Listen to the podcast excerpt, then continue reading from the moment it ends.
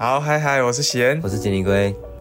今天先暂停一下，我想要找到那个女孩。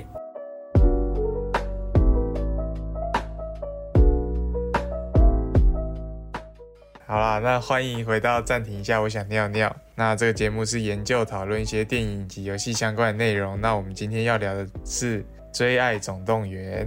How I Met Your Mother，《最爱总动员》是二零零五年在哥伦比亚广播公司的电视上播出的，然后它在二零一四年播出了最后一集，总共九季。然后它是一个美国的情境喜剧，故事在讲述一个爸爸对他的孩子，呃，描述说他们他怎么遇到他妈妈的过程。那这个情景喜剧讲了一个关于爱情、亲情、友谊还有人生的故事，听起来蛮一般的。好，第三次了哦、我们已经录这一集录三次喽。恭喜哟！哎，对哦，还是要简单的观后感。哎，我觉得我观后感先等一下再讲啊。我先说，哎，我那一天，哎，就是我们礼拜二，就是第二次再录，然后又再失败的那一次发生的故事。我那一天真的是，就是我们断掉那一刻，我心情真的超 down 的。然后我隔天三点要起床上班，然后我，哎，那时候我们录完是不是十一点多？差不多吧。然后我就觉得就心情很差嘛，然后就想说玩一下游戏好了，然后玩一玩又觉得说，哎哎，在两三个小时我要起床，那干脆不要睡哈，然后那个就是顶着那个睡意，然后又在玩，然后我就心情越来越越想越差，就是我觉得我们前两次聊的时候，然后都觉得哇好棒啊，今天这个内容分享一定很有趣什么的。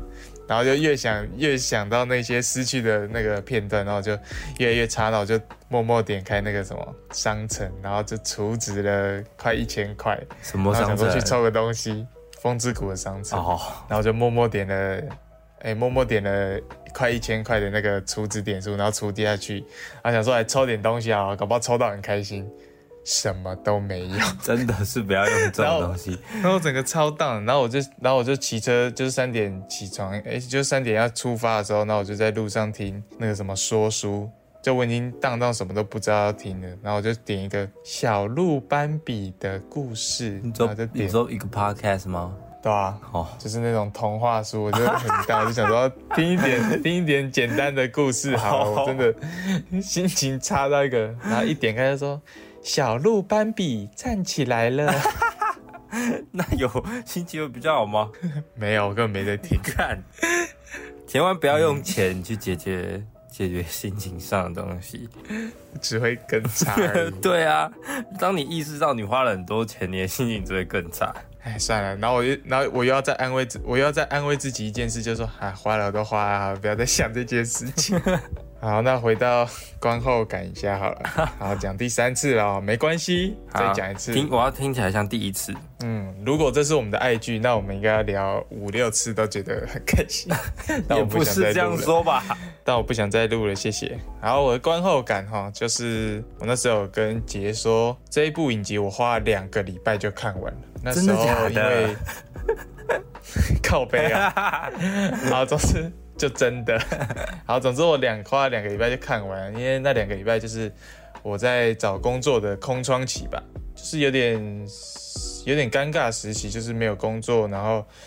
诶，有虽然有在接一些案，但是不足以支撑一个月的生活费，所以那时候就是心情还蛮差的。但是我遇见了这部 这样听起来你你真的很像是一个随时心情都很差的人。没有，偶尔我只是挑几个比较特别的例子。好，总之我就看了这部影集之后，我真的是两个礼拜一直就是那那几天的行程就是。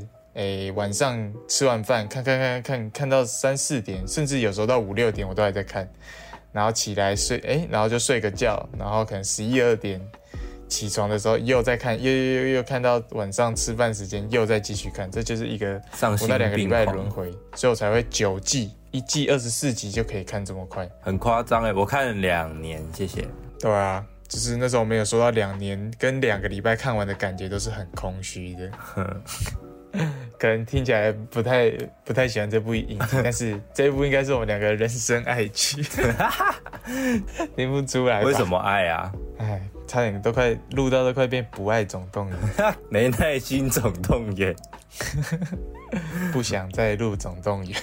好啦，不然就简简单单的讲一下真实的观后感。总之那时候就是有讲到一个有讲到一个点啊，就是我觉得跟这些角色算经历了两个礼拜而已，但说真的，这部影集从播出到结束都经过了九季。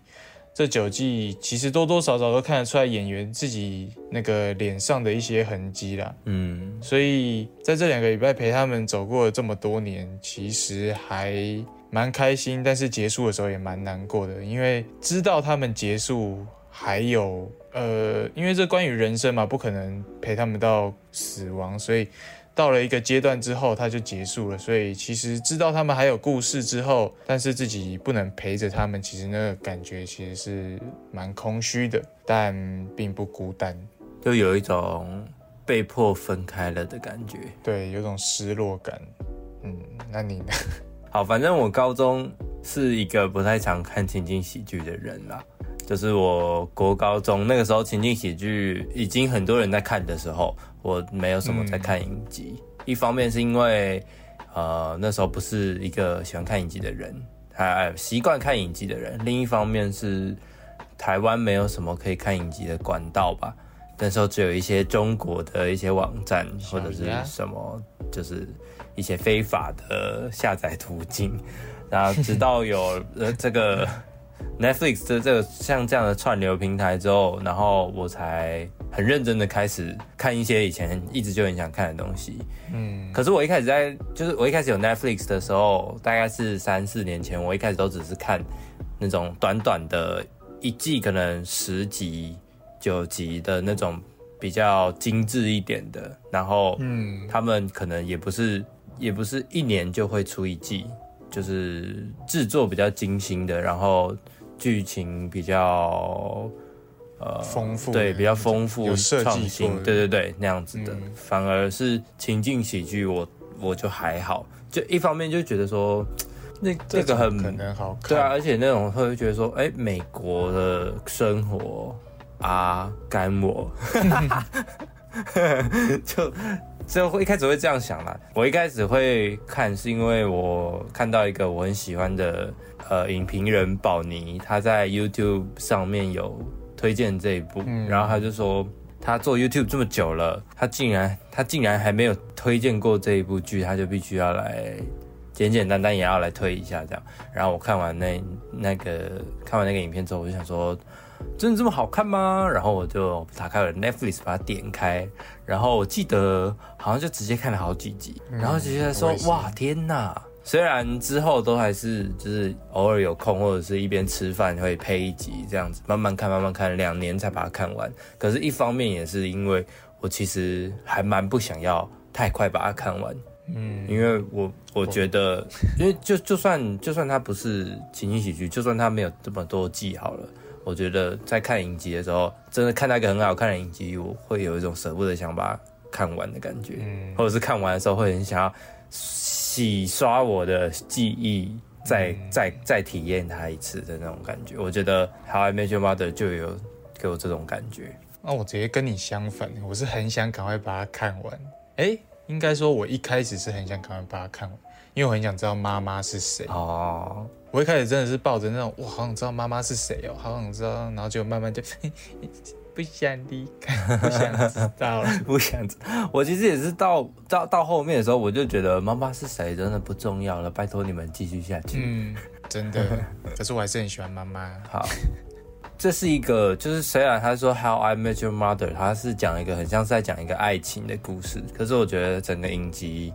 它九季里面啊，他只是用爱情当做开头，然后可能感情这件事情也会是这这个影集的主轴，就是研究讨论感情这件事。嗯，反而不是说他们在演说他们之间的感情，或者是他们跟他们的爱人的感情有多激烈，还是干嘛？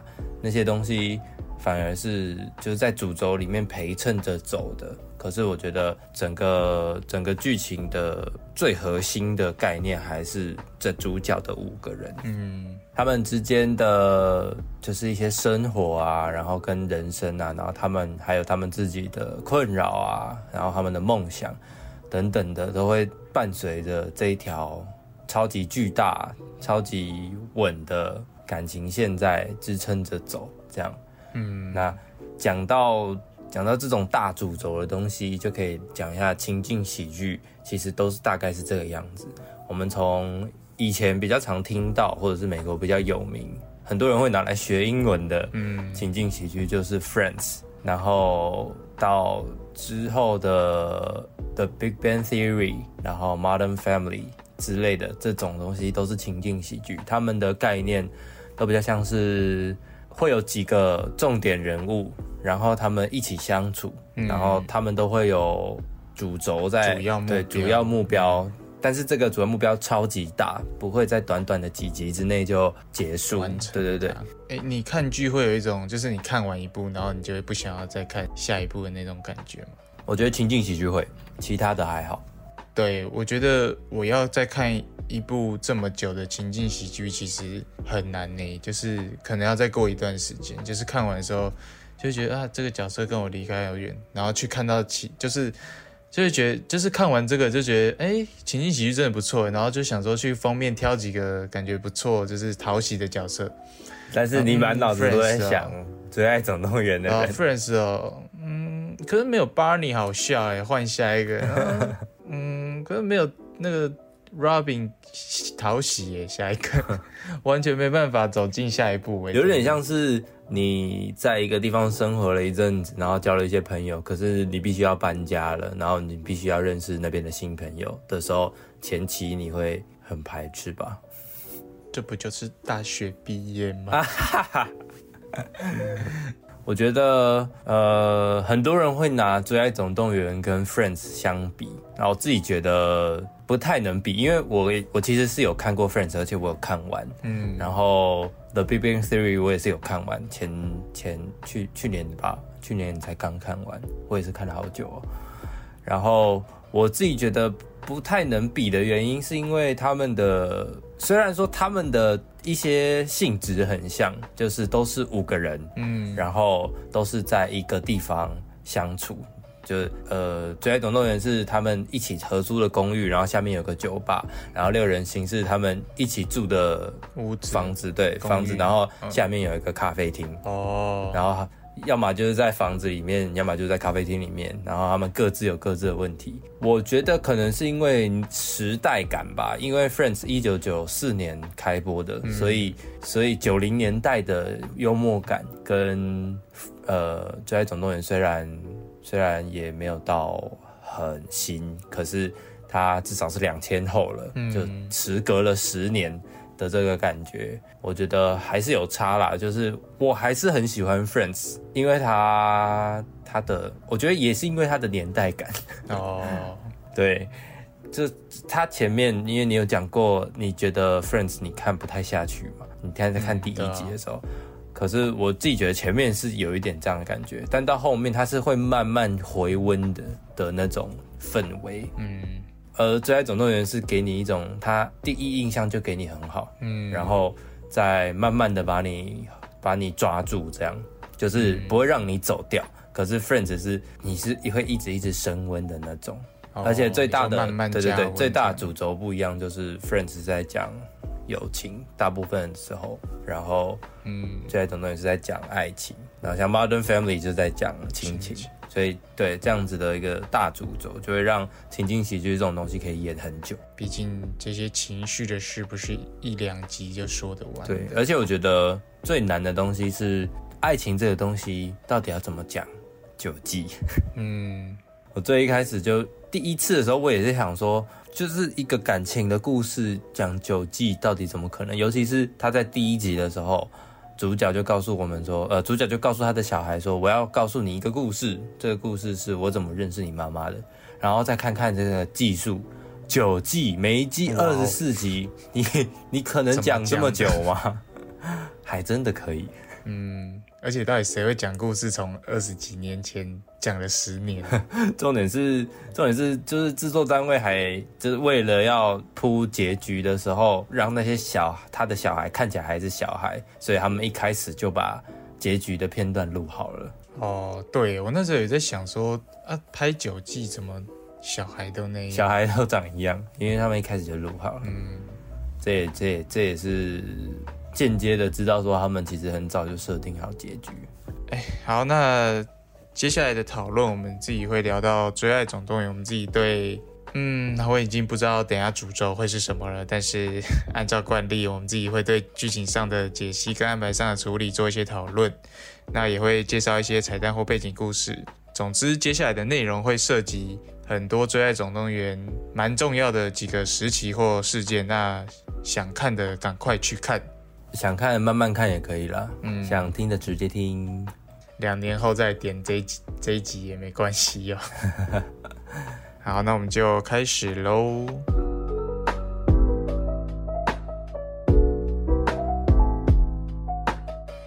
好，首先在影集的第一集呢，就是我们刚刚讲的，爸爸在跟他的孩子们讲述说怎么遇到他妈妈的故事。那这个爸爸的名字叫做 Ted Mosby，他也就是算是这一个影集的主角。那 Ted 呢，他在这个剧里面，其实他就他就是扮演一个很像是好人的感觉，他在感情里面都很尝试让自己看起来像好人，讲的好像他他是坏人一样。虽然就是他觉得自己是很专情的，然后他很向往婚姻跟稳定的感情，所以他一直在追求一个属于自己的真命天女。那我刚刚说会看起来是好人，是因为他有时候也会也是蛮渣的。可是这就是在我们人生的道路上，或是感情的道路上，有可能会发生的这种迷茫的，有可能会发生的这种迷茫的情况啦。嗯 Ted 他是一个读建筑的人，然后他是一个建筑设计师，他有时候也会在学校里面当讲师这样子。嗯，好，哎、我记得，好，我自己 say 一个，哎、我记得 Ted 的梦想是，等一下，不行，say 不下去。好啦，就是他的梦想，就是他他是一个建筑设计师，然后他有时候也会在大学的学学课程里面当讲师，然后他的梦想就是在在纽约盖一座他自己设计的大楼。嗯好，然后再来就是他跟他的孩子们讲这个如何找到他妈妈的故事的时候，他是回到了三十年前，然后也就是他跟他的大学室友、大学好友们一起合租公寓之后开始讲的故事。这个大学的好朋友就叫做 Marshall Erickson。嗯那 Marshall 呢，他是一个非常暖的暖男对，又老实又暖。然后他是在读读法律的人，然后他立志成为一个环境维护大使。人士，对对对，嗯环境保护人士用他所知的法律常识来尝试为环境出一份力，这样。那为什么会说他是暖男呢？因为他的女友是他的第一个女友，也是他最后一个女友。因为在第一集的时候，他就和他交往多年的女友求婚了，嗯然后也也成功了，这样。嗯那这也是为什么 Ted 会开始想要追寻他的真爱，对对，追爱之旅，也就是因为 Marshall 跟他的女朋友求婚，让他意识到自己已经快要三十岁了，嗯。不能再这样下去了，这样下去不行不行，所以他开启了他的疯狂追爱之旅，真的非常疯狂。嗯。那接着就是 Marshall，我们刚刚讲到 Marshall，他的女友也是他的未婚妻，也就是 Lily Aldrin。Lily Aldrin 呢，他们他也是跟 Marshall 他们是在大学认识的，然后她是一个非常可爱又温暖的姐姐吗？甜心贴心的贴心的姐姐，对，因为她每次只要她的身边的朋友或者是 Ted 有出现什么状况或者是困扰，她都会很想要尽力的帮大家解决。嗯那她其实自己是一个幼稚园的老师，然后所以他有时候在跟这些朋友相处的时候，他如果他们吵架或者是有一些分歧，他就会用对待幼稚园的方式对待他们。那他自己的梦想其实是想要当一个画家吧，嗯，艺术对，家，想要当一个艺术家。呃，这这三个人是他们大学开始就是好朋友，那再来就讲到剩下的两个人，一个就是 Robin Shabusky，那 Robin 呢？她她是一个女强人的样子。那她她其实是在我们刚刚有讲到说，因为他们一起住的那个公寓下面有一个 McLaren 酒吧。那 Robin 其实是在这个酒吧跟他们相遇的。所以他们在第一集的时候，呃，也就是 Ted 开始勇敢想要追爱的时候，他就在酒吧里面遇见了这个 Robin，然后。他就把他讲的很像是他就是我的一生挚爱，他的眼睛，他的他的身材，就是各种东西。毕竟她是追爱之旅的第一个女，对追爱之旅的第一个女生。她在第一集的时候，其实就很努力的在尝试追求这个 Robin，但是 Ted 在第一集的最后却进到了 Robin 的家中，跟他浪漫的聊了天之后，却说 I love you，然后 Robin 就直接 shock 到不行，就想说。What？然后那个 Lily 跟 Marshall 听到这个故事也说 What？然后他的小孩听到这个故事也说 What？就是没有人会在第一天约会到别人家的时候就说我爱你，但是 Ted 就是相信这件事情，他就觉得说我就我们一段时间之后一定会一定会非常稳定的交往，然后我一定会跟你结婚，我一定会跟你生几个小孩，然后我们会在哪里有一间房子。对，这个就是他相信爱，相信到无可救药的那个样子。可是 Robin 却。不是这样子的人，所以他就算是拒绝他了。嗯，在我们也才知道说，Robin 其实在这个故事里面是他们的小孩的 Robin 阿姨这样子。那 Robin 他是一个新闻工作者，就是他非常希望可以取得事业上的成功啦。嗯，所以这也是间接的去反映到了说他对感情其实没有这么的执着。他他其实有点像是随遇而安，嗯，就是不想要太多的规则。所以当 Robin 的 Robin 被 Ted 这样子猛烈用 I love you 告白的时候，其实他是完全没办法接受的。嗯，其实我觉得应该大部分人都不太能接受了。就是你突然被告知说，哎，这些这个人就是你中接下来的伴侣，然后你之后就要跟他一起生活，没有办法接受。第一天认识他，我自己也没办法。对啊第一天认识他，他要跟你说。你接下来十年都会跟我走。嗯，那 Robin 其实跟 Marshall 还有 Lily 他们相处其实也是蛮有趣的，就是他跟 Lily 算是因为第五个人是男生，我们等下会讲到，因为他跟 Lily 算是。这五个人里面唯一的两个女生，所以他们之间的联系反而是特别有趣的吧。而且他们的他们的感情观还有他们的个性其实也是差很多，但是他们又总可以擦出一些火花。尤其是 Lily 自己也觉得说，Robin 是一个超级超级火辣的女生，所以有的时候她也会觉得说，我们也可以三人行，就觉得很好笑了。那。最后最后一个人呢，也就是很多人认为是这一出剧的灵魂人物，他就是 Barney Stinson。那 Barney 呢，他是一个随身都穿着西装的职业不明的人。对，一直到一直到影集蛮后面几季，他的朋友们都不知道他的真的工作到底在做什么。嗯，然后。他其实也是在酒吧里面跟 Ted 认识的。那他的个性呢？他其实就有点像是一个风流小生吧。他随时都在物化女性啊，然后在说谎啊，然后随时都一直很想要到处玩乐啊、喝酒啊，然后开黄腔啊，就是这种。听起来太像。经典的混蛋，听起来超级混蛋，可是可是他完全不会给你这种感觉。嗯，他在第一集虽然就给你那种他混蛋的举动，可是你在第一集，我觉得应该就就有很多人会喜欢上他。嗯，对，因为他的就是对他的那个风趣幽默的感觉，然后那个气质，就是让你没办法讨厌他。真的，而且我觉得他越老真的是越帅。你说这个演员吗？对啊，Patrick Harris。嗯，他一开始都是稚嫩，看起来稚嫩稚嫩，真的很像混蛋。可是当他经历过一些事情之后，开始成熟，就觉得他这样哇，不是，而且尤其是看到后面几季，就他们都长那个样子。然后我那时候看到结局，其实就已经习惯他们后面几季的样子。然后可能心血来潮在点开第一季的时候，就觉得说：天哪，好年轻啊，各位！而且我在看 Friends 的时候也是这种感觉。可哎，我那时候不是有说我刻意不去看他们的那个 真实生活，就是避免这种事情啊。他就留在那就好，不要再不要再改了。哦，你看这个的时候就只希望，我真的是一点都不想知道哎。只希望你对他们的印象是停留在这出剧这样。对啊，就是你虚幻的东西连接到一些现实的，就会破坏那个啊。哎，不对啊，我们刚刚在聊 Barney，我也不知道。好，拉回来，拉回来一下，就是 Barney 呢，他不只是不只是我们刚刚讲的那些奇怪、看起来很混蛋的个性之外，他还有一个非常自恋的性格。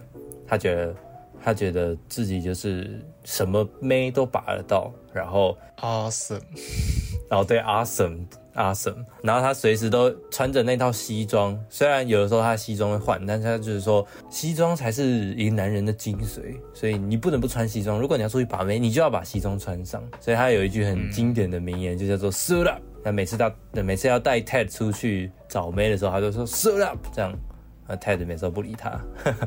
因为我们聊到第三次了嘛，那第二次我们有一件就我们聊到一半的事情，那我们就再讲一次，因为我自己。因为我们没有聊完，然后就突然发现 怎么录音中断的，然后就整个都要整个心情都又转转换到那个很很很不开心的氛围上。其实我觉得很可惜，我们第一次录跟第二次录聊的东西其实差很多。对，我觉得这一次聊可能有也会跟前面两次不又会不一样，但是没关系，但是没关系，我们就在说，但是没关系吗？有关系了，现在。好，总之那个问题就是，我自己一直都有一个感觉啊，就是，诶，在跟另外一半相处的时候，当我们两个有一定的默契，就是会，诶，默契达到一个临界值的时候，我会觉得那一段时间没有爱。嗯，对啊，就是我们现在时间，我们现在就是先撇除，先撇除这出剧，我们先聊感情这件事情，是吧？对，OK，就是那时候我们聊到我。聊到一半的啊，我还是很想知道，就是你不是那时候想要找一篇文给我给我看哦，对啊？总之这个问题就是跟伴侣达到一定默契的时候，其实并不想要把那一段时间放进爱的原情愫吗？我不知道，这是我一直有在思考，我自己都觉得这是不是一个很奇怪的事情吗？我觉得这是蛮正常的事情吧。嗯，呃，我现在就直接。念我那时候在现实发的东西，嗯，是长大之后的我们才把情感区分为友情、爱情、亲情与恩情。其实忘了我们在最一开始的时候，情感只是一团强烈又模糊的感觉，仅仅只是以程度之分作用在我们每个人之间而已。感觉出书哦，啊，就是我觉得情感这件事情本来就没有那么绝对的分别吧，分明。对啊，它就是一团感觉，所以有的时候。大家会说暧昧暧昧，其实他就是那个感觉啊。你暧昧，你你爱他吗？也不是啊。你你想要跟他，你想要跟他相处一辈子吗？也不一定啊。你跟他是很好的朋友吗？好像也是啊。其实就是那一团感觉，就是一个憧憬的。对，但是呃，我们就很喜欢把那些东西分的这么的分明。虽然有的时候是道德上的问题啦，可能可能论论及婚嫁或是干嘛，那那另当别论。可是如果以以情感这件事情来单纯讲的话，我觉得没有什么，没有什么绝对的、绝对的爱情、绝对的友情、绝对的亲情，都只是一个程度上的差别而已。这种模糊的概念其实存在在很多事情上。我自己觉得有些东西不没有必要这么分明吧。其实我觉得也像这出剧，大家对感情的看法。就是，我刚刚就想说，你刚说那个什么一团模糊的感觉，像 Ted 最最最一开始的 Ted，嗯，他对感情的一个想法。对，呃，因为如果就是比较没有在接触美国文化，或者是没有看过这出剧的人，第一次看的时候，可能就会觉得说，看这群人在干嘛？就是他们怎么这么乱？或者是怎么会，就是怎么会连连自己想要什么都不知道，然后在感情里面一直做这些很废物的行径、无意义的事情。对，然后无意，要么无意义，要么废物，要么渣嘛。可是我觉得大多时候，大多时候我们可能都看过这样子的事情，或者是自己都经历过这样子的事情，只是我们没有想要把这件事情放。我觉得可能也是 亚亚洲比较保守，这叫什么？比较内向的思想吧。嗯，就像我刚刚讲的这种。模糊的、模糊的感觉，这种一坨情感的这种感觉，其实一直都发生在他们的故事中。嗯，对，只是只是像 Marshall 跟 Lily，他们是从最一开始就求婚，然后到一直到最后面，到最后面都还在一起。那那这种就是他们之间就是超级大坨的感情，这样超级大坨又稳定的感情。只是这个感情里面一定有很多杂质，只是看他们要怎么去面对这些杂质而已。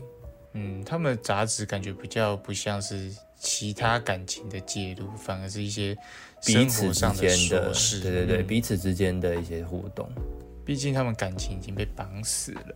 那我我自己觉得，如果以感情来聊这一出剧的话，我有看到一个还蛮不错的分类啦，就是说 Marshall 跟 Lily 他们是缘分。那其实我们到第第八季的时候，我们会知道妈妈是谁，我们才会知道妈妈是谁，嗯，也就是 Tracy。那 Ted 跟 Tracy 他们就是真的是挚爱，一生对，然后 Barney 跟 Robin 他们就是两个相反的恋人，然后最后就是 Ted 跟 Robin，也就是在结局的时候，因为我们在第八季的时候，我们知道说妈妈是谁，然后我们才知道他呃 Ted 跟妈妈经历了什么故事。虽然他是用很快的步调把故事讲完，但其实他们已经他们已经结婚了六年，然后最后妈妈是因病离世这样，然后已经是过了很久，Ted 才把这个故事拿出来讲，然后最后的最后，他的孩子们却就鼓励 Ted 去回去找 Robin，因为他听起来真的很爱 Robin，很爱他。对，所以第四段就是 Ted 跟 Robin 是最终的归属，这样我觉得哦，对他们五个人用这种关系去分类的话，就会看到不一样的感情观跟不一样的类型吧。我自己是比较向往 Ted 跟他老婆的这一段啊。因因为他老婆是你的菜吗？对、一方面，我自己会比较向往 Ted 跟他老婆这段旅程的话，是因为一方面向往，一方面也是想要有一个范例去知道说到底什么是自己的真命天女。嗯，那这部剧给出来的答案就是跟自己很类似的人，就是他们几乎都是什么都一样嘛，感情观啊、小习惯，嗯，就是已经像的太夸张了。但是最后结局，这也要聊到到时候我们对结局的一个看法，就是最后最后这个老婆过世了嘛，那过了老婆过世六年之后，他要回去找 Robin，所以最终我们还是可能会败在最一开始那最模糊的那段情感。我觉得这部剧可能想要给我的答案是这个，但是这个答案其实也挺模糊的，不算上是一个不算上是一个答案，也许也是这部戏想要让我们自己去思考的各种事情。他做的选择是他的，那你看到这个选择之后，那你怎么想？那这可能就是你自己的感情观、爱情观，在厘清自己这些感情观、人生观的建立下，开始慢慢了解自己。我觉得是一个这部剧给我一个蛮大的乐趣吧。嗯，我觉得，我觉得或许不是说真爱的答案是什么啦，因为像我们刚刚讲的嘛，有这么多段感情，然后这些还只是主要感情，其实他们自己还有在过程中还有去交别的别的伴侣，或者是有发生其他跟感情有关的事情。可是只是因为这故事的主角是 Ted，所以很多人会把 Ted 当做先入为主的觉得 Ted 的这个感情才是这部剧想要传达的感情观，可是我自己觉得不一样吧。每一个人都可以在这出剧里面找到一个比较适合自己的样子，嗯，只是因为他他刚好是主角，那结局就必须要要有他这样。嗯，就我觉得也可以思考自己是因为他适合你，你爱他，还是你爱他，然后可能觉得他不适合你或适合你而继续走下去。其实都是一个很不一样的状况啦。嗯，因为像 Ted 跟 Tracy，你刚呃，你刚说他们他们什么都一样，什么都很像。可是虽然他们也很稳定到就是 Tracy 过世，可是 Marshall 跟 Lily 也很稳定，但是我觉得他们没有像诶、嗯，他们他们只可以说是有默契，可是我觉得他们没有没有像 Ted 跟 Tracy 这样子，然后可能生活的小习惯都一样，或者是想要的东西都一样。可是 Marshall 跟 Lily 知道怎么在这些差异中去磨合，嗯，然后去包容，嗯，而且我真的还想再讲一次，嗯，就是你有说 Marshall 跟 Lily 的那些感情都不一样嘛？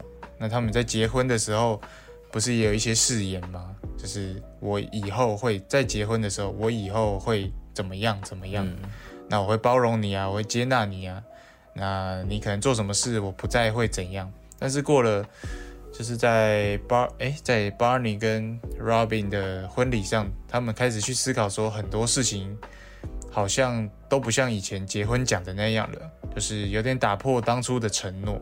但是我愿意再为对方承诺一次，其实这个感情就让我蛮蛮羡慕的吧。因为可能很多次在感情很多次都会说，哎，你怎么没有做到你当初做的事情？呃，去影响到了我们这段感情，但是大家都没有想到说，这段时间我可能经历了某些事情，当然我的想法就会不一样。就像这些角色从第一季走到第九季，感情观的蜕变啊，角色曲线其实都有很大的差异啊。那你怎么能保证说他跟当时的那个他一模一样？我当时真的可以为你做可能上刀山下油锅，但是现在我不想啊。嗯，我觉得应该很多人很向往，很向往他们这一段吧。嗯，就是看起来看起来还真的很稳定，可是你不会觉得很无聊。嗯，对他们就真真实实的代表了那种忠诚眷属。对，忠诚眷属就是在讲这件事情。嗯，就在讲他们真的是缘分呢。对啊因为他们从大学认识，然后呃一直相处到。之后一起同居，然后求婚，到虽然中间有一些非常小的摩擦，有的时候，哎，我觉得他们最大的那个摩擦，也真的是因为他们在第二季的时候，Lily 想要追求自己的梦想，然后也觉得就是跟 Marshall 感觉不对，嗯，所以他就自己跑到旧金山，几乎就是要跟他分开了，就是跟几乎要分手了，然后那个算是他们他们最。算是最严重的一次摩擦吧。嗯，对，然后分手对对对，所以到第二季的最后，他们应该是他们和和好了的那个时候，其实超级感动的。嗯，哎，他第一季分手就分手，就 怎么会？当然还是要演一些这样的东西啊。就像 Barney 每次说 你们两个绝对不可以，就是在这种渣人。渣男的那个感情观都觉得单身是最好的，都不行，他们两个不能分开。你们不可以这样，你你们是让我唯一相信爱情的一个媒介。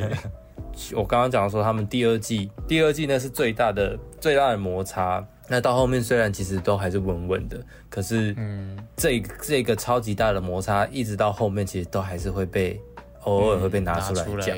我觉得这也算是某种程度上是一种创伤吧，对彼此来说，就是劈腿之后，那这个人不管做什么事，好像都是在都是在都是假的，做不好的事，对，都是假的。我自己觉得，我我跟 Ted 很就是在感情上不相，对他几乎不是我会想成为的那种人。你说你不想要，就是我不想要我我不想要把我的一生都。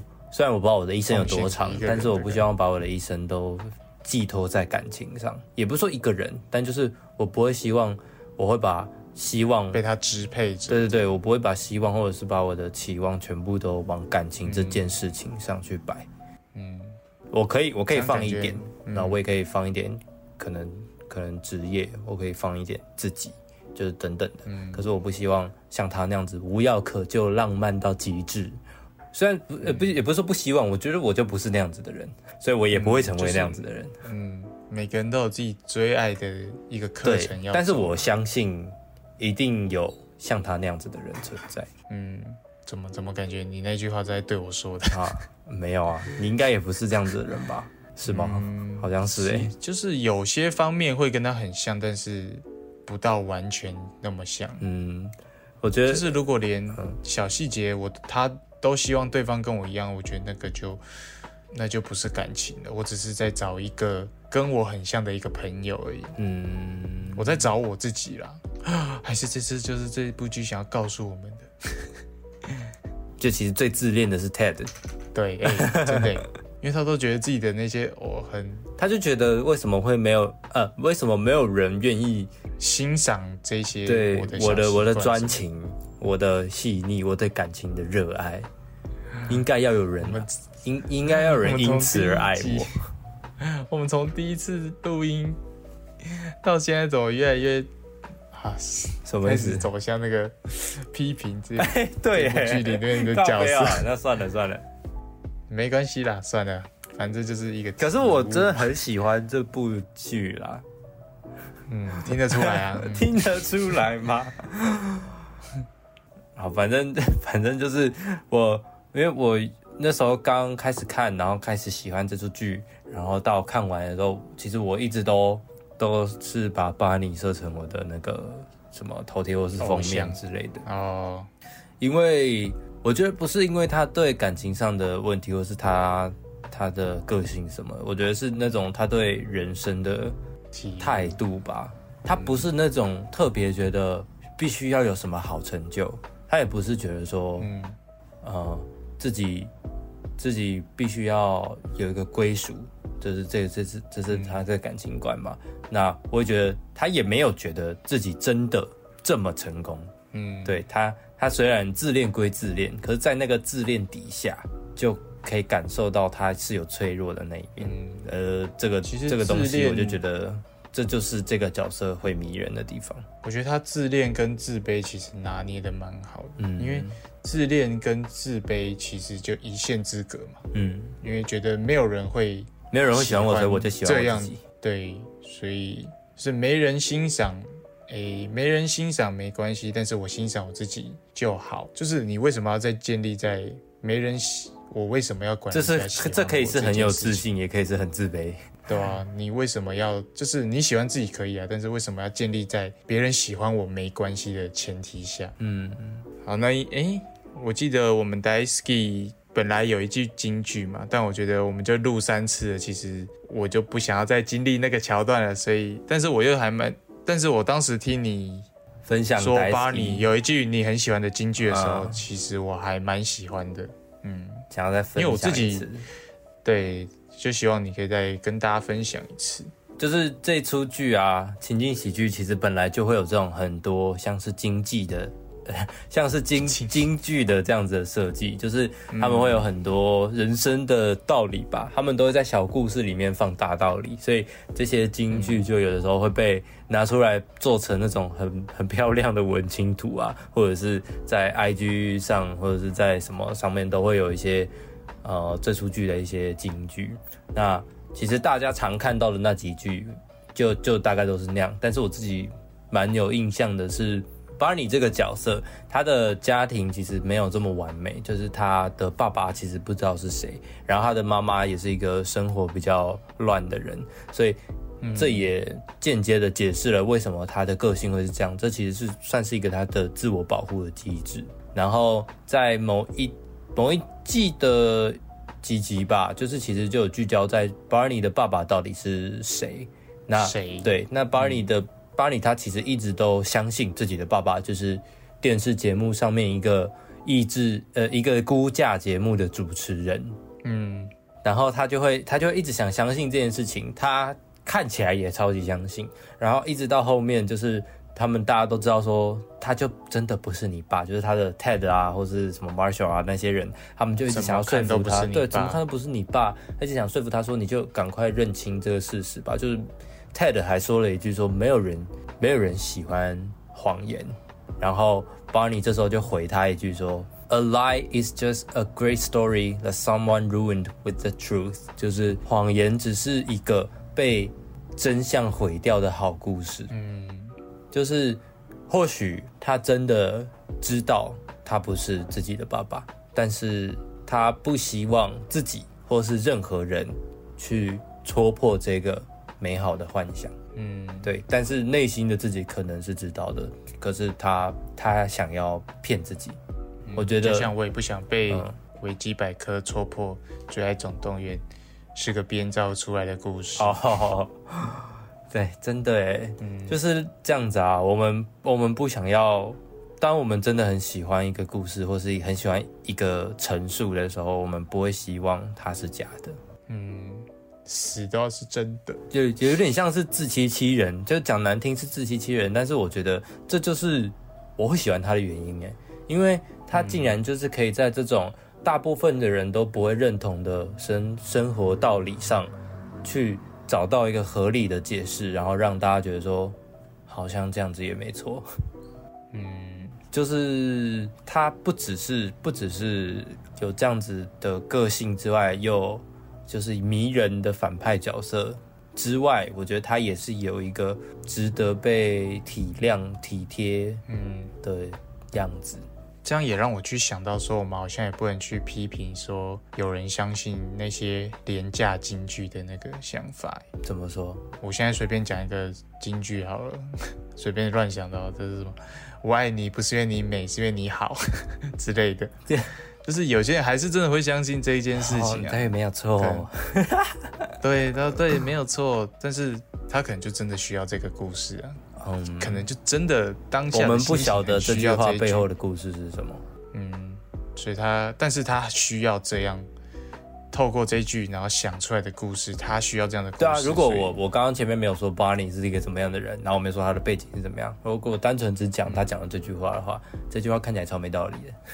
嗯，思考中，滴滴滴，但我好，如果以就以这呃我们感情，其实我觉得这样就聊够了啦。嗯那我们就直接聊这出剧本身好了。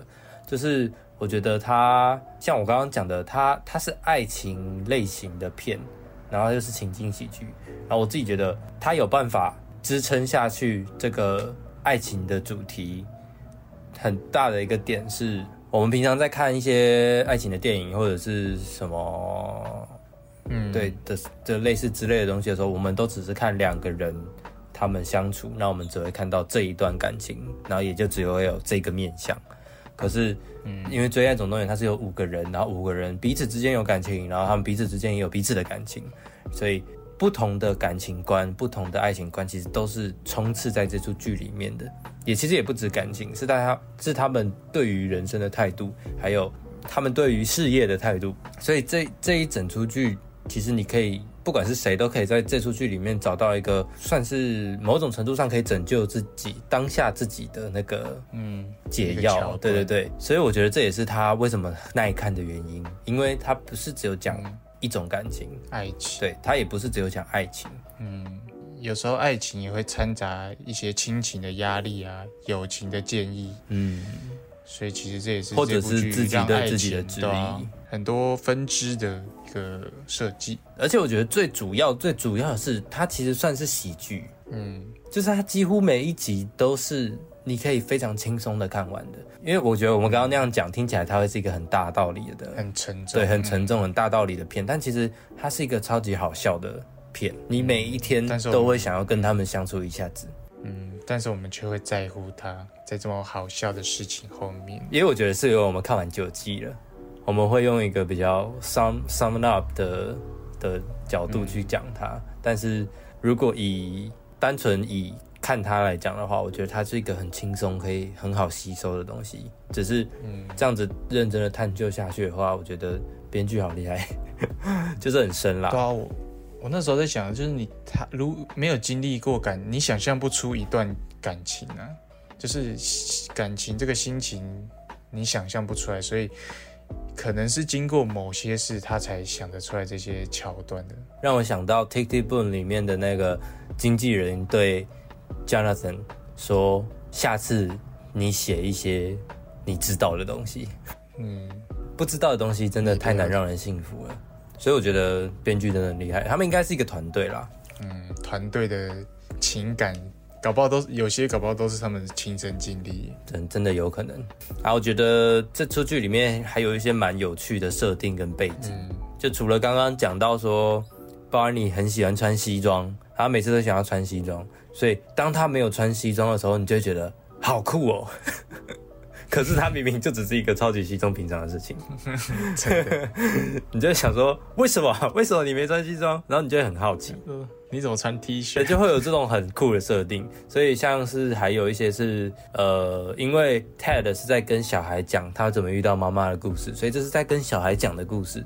那这个故事里面只要有一些不宜儿童的剧情桥段，他他 Ted 就会修改他的言辞，所以我们看到的画面也会是修改过的画面，就像是他们在大学的时候，他们会一起躲在房间里面，就是呼麻这样。可是 Ted 就会说，我们就说我们在吃三明治这样，然后我们就会看到画面里面，他们就是在坐在房间的床上，一边吃一个长长的三明治，然后一边说：“哦，哇，这个三明治，哦，真的是，我就觉得很好笑。”然后到到很，我记得到很后面还是有这种呼麻桥段出来的时候，他还是拿着三明治，就是，可是他没有再再次解释，他就直接说，就是我们又我们又开始吃起三明治。可是，一般一般看到可能就想说他们在吃三明治，但是老观众就会知道说他们是在呼麻。又来了，对，又来了。然后还有一个是，应该蛮多，如果真的有看过的人，应该蛮多人会记得的一个东西，也就是赏巴掌的这个打赌。嗯，这叫什么 slap bet 吗？哎、好像是耳光赌约哦，好像是。你们你连集名都记起来了。就是这一集，就是他们他们算是在打赌吧，赌输了就要被打五个巴掌。可是这五个巴掌呢，不是马上打完，是你可以在这一生去决定随机，对，随机想要打下哪一下都可以打这样。然后，所以当他这个，而且这个在前面几季的时候就已经有这个耳光之约，所以到后面就会可能就会在某一些非常适合的桥段，突然就打下那个巴掌的时候，你就想说，哇干，原来打在这里哦。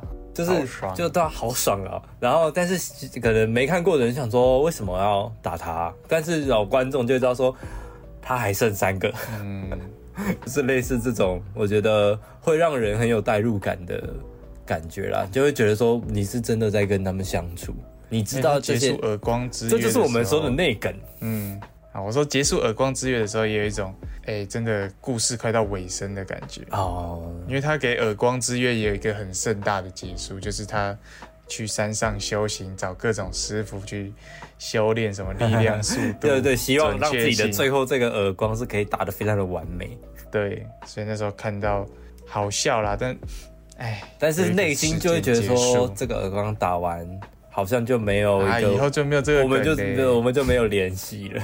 嗯，我觉得也是因为这种内梗的设计吧，会让喜欢这出剧的人觉得它比 Friends 好看。因为 Friends 比较像是每一集你可以很轻松的就直接直接融入，看完对对对，嗯就是你也不太需要知道有什么前提。前情提要，对对对，就是可能前期提要就是哦，他跟他现在是交往状态，然后他跟他已经结婚了，就是类似这种的，不太不太需要有这种小生活细节的前提。可是我反而觉得《最爱总动员》把这些生活细节用很浮夸、很不真实的方式，但是但是融入在这些里面，然后就觉得很喜欢这些设计吧。所以不只是这种生活的细节会贯穿这九集，它然后也有这些角色的曲线。贯穿这九季之外，最重要的就是《How I Met Your Mother》这件事情也是贯穿在这九季里面，我就觉得很很完整吧。以一个情景喜剧来讲，我看我这样子看了蛮多个，我们小时候也是有看过一些小茶寇弟啊，然后孟汉娜，可是我们其实根本不知道，其实都忘记它的主轴在干嘛了吧？嗯，我也对啊，知道就只记得哦，可能好蓝小姐，还有什么什么经理，那些那些，但是每一集细节在干嘛，或者是它的整个主题在干嘛，其实根本不记得了。嗯，但我觉得《最爱总动员》是我，我就很久很久之后，我应该都还是会记得这出剧给我的感觉的那种情景喜剧。那种悸动。对啊，嗯，而且喜剧背后通常都是会有一个蛮沉重的故事，可是我觉得这一部剧的背后的故事其实就是一个蛮温暖的，因为像小茶与寇弟可能就是单亲妈妈的压力什么的，嗯，喜欢啦。我们都为了这部剧，本来第二次 over 我都想说啊，算了，还是这临时换一集，但我们还是愿意聊它三集。那《最爱总动员》其实是在二零一四年就完结了，他他演了九季，也等于九年。啊，我只花了两年就看完，然后你只花了两个礼拜，所以那些花九年就看完的人，一定是更更冲击，对啊，就是我觉得空虚感应该会比我们更更多吧。然后就是，其实这个《最爱总动员》里面帮未来的 Ted 配音的人是一个叫做 Bob Saget 的人，然后他在今年年初的时候过世了，然后呃，算是为了要纪念他吧，他们其实就及时的决定说要拍续集这样，所以在现在在 Disney Plus 上面就有《最爱总动员》的续集是《How I Met Your Father》，就是一个妈妈在跟她的小孩讲她怎么遇到她爸爸的故事，有点类似，但是它的背景是设定在现代，就是她在二零五零年的时候跟小孩讲他二零二二年的时候发生的事情，所以这些故事里面就会有呃智慧型手机啊、滑 Tinder 啊，然后就是一些开派对啊，就是类似这种比较现代现代一点的相处模式吧。就主轴是有点像前面那样子，但是嗯，但是讲的事情就比较靠近现代这样。对比较靠近现代。然后人人其实也都不太一样，但是就会还是会有一些小小细节彩蛋吧。就例如他们一起租下了一对夫妻转让下来的房子，其实也就是 Marshall 跟 Lily，对他们继续合租他们的房子，然后有一些他们的东西是没有拿走的，然后就是一些曾经在《最爱总动员》的的一些道具，然后他们也会在楼下的酒吧聊天，其实也就是下面的那个原本的那个 McLaren 酒吧，就是你说第二季也是那个？Your 那个酒 Mother 吧？也是在那个酒吧，只是就长得不太一样啦，但是就是会有一种怀旧的感觉吧。它就是一个粉丝向的东西，毕竟它当初设计出来就是为了要缅怀 Bob Saget，但是我自己觉得，呃，它现在播已经好像播完第一季了，可是我只看完一半，因为那时候只放一半，然后虽然才刚开始看，可能就没有办法像《How I Met Your Mother》那样子给我那种非常美好的情景喜剧的感觉。但是我觉得，如果以一个现代喜剧来讲，我觉得它还蛮不错的。尤其是又是粉丝向的话，喜欢《How I Met Your Mother》的人应该看这部也会蛮开心的。嗯，我会比较想要洗掉再去好好观赏它。哦，嗯，但是你说撇哦除掉它不是续集的话，其实它还是它它就还不错啦。可是如果呃，我觉得它还是比较重重点客群还是在看过《How I Met Your Mother》的人。哦，，对可能是那个集数还不够多。我还没有办法就有这个背景可以去对。嗯，我觉得，我觉得再多的言语都没有办法表达我对这出剧的喜爱。最棒的体验就是自己去看啊，最棒的体验就是自己去。看。好了，那大家就可以听到这个就好。我们已经录第三次，这次必须要成功了吧？对啊，我先看一下，还是我来装一下一个桥段。怎么会又断掉了？好，没事，赶快进入我们的 Daisy 环节吧。好，所以要进入 Daisuke 环节了吗嗯，好啊，那我自己也觉得差不多可以进入我们 Daisy 环节了。？OK，Daisuke。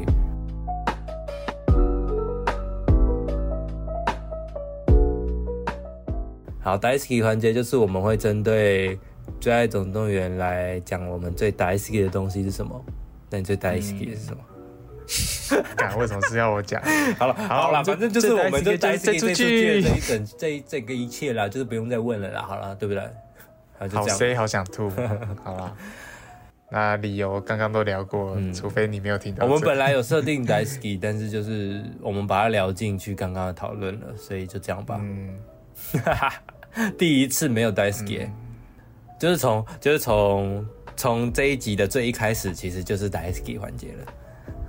嗯，感好恶好烂好恶心哦哦，吐。好烂，这就是那京剧会出现的。好啦，嗯三集耶，三集的时间只录了一集，干真的哎。不然在京剧下，人生就是这么无常啦。我觉得不然我再分享一句好了。嗯，可以啊我。们讲一句，不，我找一句那个最多人最多人喜欢，最多人喜欢的。那我们来评，我们来 judge 一下。好啊，嗯、k 最多人喜欢的应该就是 Ted 在找到他老婆的时候，他说 “Funny how sometimes you just find things”，多么有趣，就是有些时候你想找的东西，就是会自己出不来。请自来。对，听起来好烂呢、真的很，真的很京剧。对，可是放在放在那个剧情的那个桥段，加上前面背景的铺垫的时候，不会那么烂啦。嗯，就真的会觉得说，因为他真的找了八季，你要想他真的找了八季，可是最后最后的这个真爱，真的不是他努力去找来的，嗯嗯，就是碰巧遇见你，因为我刚好，但也不会让我觉得前面都是徒劳无功。嗯，就是一个成长啊。如果他没有前面的那些铺垫，我觉得他跟 Tracy 不会有这么稳定的感情。嗯，可能他又可能第一句又把 Tracy 吓走，走了八季就是为了不要让这一次有任何 trouble 的感觉。嗯，怎么办？越讲越想吐。越想吐吗？没有了，还好。我我现在是，我现在是在看这些京剧的照片，我就觉得好想哭哦。就是哦，真的他们山之哭，我也要去。就是他们真的好年轻哦。对啊，而且而且我自己觉得，嗯，这这一定对他们演员来讲，也是一段很难以忘怀的经验。嗯，对啊，你为一出剧贡献了九年，你跟这四个人，你跟其他这四个人相处了这么久，有有笑有闹，可能也有一些对工作上的烦闷。我觉得某种程度上，嗯，他们也像是剧里面的那样子的羁绊吧。因为我看就看他们的新闻，或者是看一些他们的 Instagram，他们还是会彼此都还是朋友，嗯就有时候看到还蛮觉得，我觉得不是，绝对不是演出来的，到后面，我觉得到后面没办法演对啊。九集。也不是这样讲啦，对 他们还哦他们还是得专演戏，业可可是一定有很多东西是顺顺着演出来的，嗯，就例如彼此开玩笑啊，或者是或者是什么，因为像什么吵架、啊、骂人那些，一定都要演啊。嗯对啊哎、而且其实我那时候就看完看的时候，就是一直好想要有这种朋友，就是不是说我没朋友，而是这几个人的那个相处模式是我没有体验过的。你们这可是真的很难有这样子五个五个这么 对啊，要怎么要怎么，就是大家都知道那个梗的感觉啊，很难。就是今天如果我跟你说一个谐音梗，然后你突然认真，哦，那感觉很大。就是真的很少有这种五个人都羁绊这么深，然后又彼此都可以 get 到彼此的。唉，有这个也是一生的福气呀、好，我觉得最后我可以再推荐一个这出剧很值得看的一个点，就是他们有时候都会都会做一些很好笑的歌，然后那些歌都会是一个。可能不是说这这真的很好听的流行音乐，但是你就会你就会觉得说这是一个会让会让你很想来一一直听的一一个很好笑的音乐。会心一笑。对，就像是赏巴掌，他赏巴掌也有一首歌。然后 Robin 他本来是从加拿大来到纽约工作，所以他在加拿大原本是一个、是一个明星，是一个小小童星吧。然后他在那个时候拍了一些广告，然后那些广告歌被 Barney 翻出来，然后大大家在开心的笑，我就觉得那些歌真的很好笑。Let's go to the mall。对啊，Let's go to the mall today。然后还有一集是在第一百集庆祝的时候，他们做了一首 Barney 西装的歌，我也觉得那首歌，那首歌是我真的最喜欢的一首歌。我那时候把歌词全部背起来，因为我听超多遍，你好像蛮常做这种事因。为我听超多遍的、哎、我你刚突然唱那个让我们去那个百货中心那首歌的时候，嗯你还记得那时候我们第一次录的时候是你用这个结尾吗？啊，这样。就是那我们录完这一种东西就可以 Let's go to the moon，然后一结束，哎、我那个档案有毁损哎，真的吗？笑不出来了，真的是，你在跟我认真吗？对啊。好了，那赶快结束，不想要再那个了，怕等下又又出问题。好，那《最爱总动员》How I Met Your Mother 是二零零五年在电视上播出的一个情景喜剧，它总共经历了九季，二零一四年结尾。那它故事讲述了一段感情、爱情、友情、亲情、自己生涯，就是各种面向，然后用很轻松、很有趣的方式，用一些小故事给我们带来一些道理。然后这五个人之间的羁绊更是没有办法言语的。替代。对，没有办法替代，也没办法言语的。我觉得 很适合没有朋友的人，嗯，真的很适合哎、也适合有，也适合很有很多朋友，对吧？也适合很很向往爱情的人吧。我觉得嗯，可以多看看这里面的不同的感情观，我希望你看完之后不要这么向往爱情，谢也谢。没有啦。哎、里面它还是有一些非常让人值得憧憬的那种桥段吧。虽然对我来说还好，但是我觉得应该 应该会有人很憧憬吧。嗯，好，那《追爱总动员》我们今天就差不多聊到这里了。那如果有任何想对我们说的问题，都可以在下面跟我们说。我相信这集一定还有很多我们没聊到，但是我觉得你们就去看吧，不用跟我们聊也没关系，自己体会就好了。也可以跟我们聊啦。好，好了，拜托了，再再我教你。好，那无论你是在 Apple Podcast、Spotify 或是 KKBox 等平台收听，都记得可以给我们五星好评。然后在 IG、YouTube 跟 Facebook 都可以按赞、订阅、追踪，直接讲到嘴瓢。那 IG 的话，我们有的时候会发一些文章，或者是一些分享的，我们自己分享的文章等等的，其实都可以追踪。嗯讲到这个，就想庆祝一下，我们收到那个第一次那个 啊，第一次的有人世世算世俗邀请，师叔邀请，好，我们应该是会接啦。那我们小小的预告一下，可能会有抽奖。好，那 抽抽奖哦。那就好了，就差不多这样。嗯，好，那今天最爱总动员就到这啦，拜拜。哎、那我们今天就聊到这啦，拜拜。拜拜。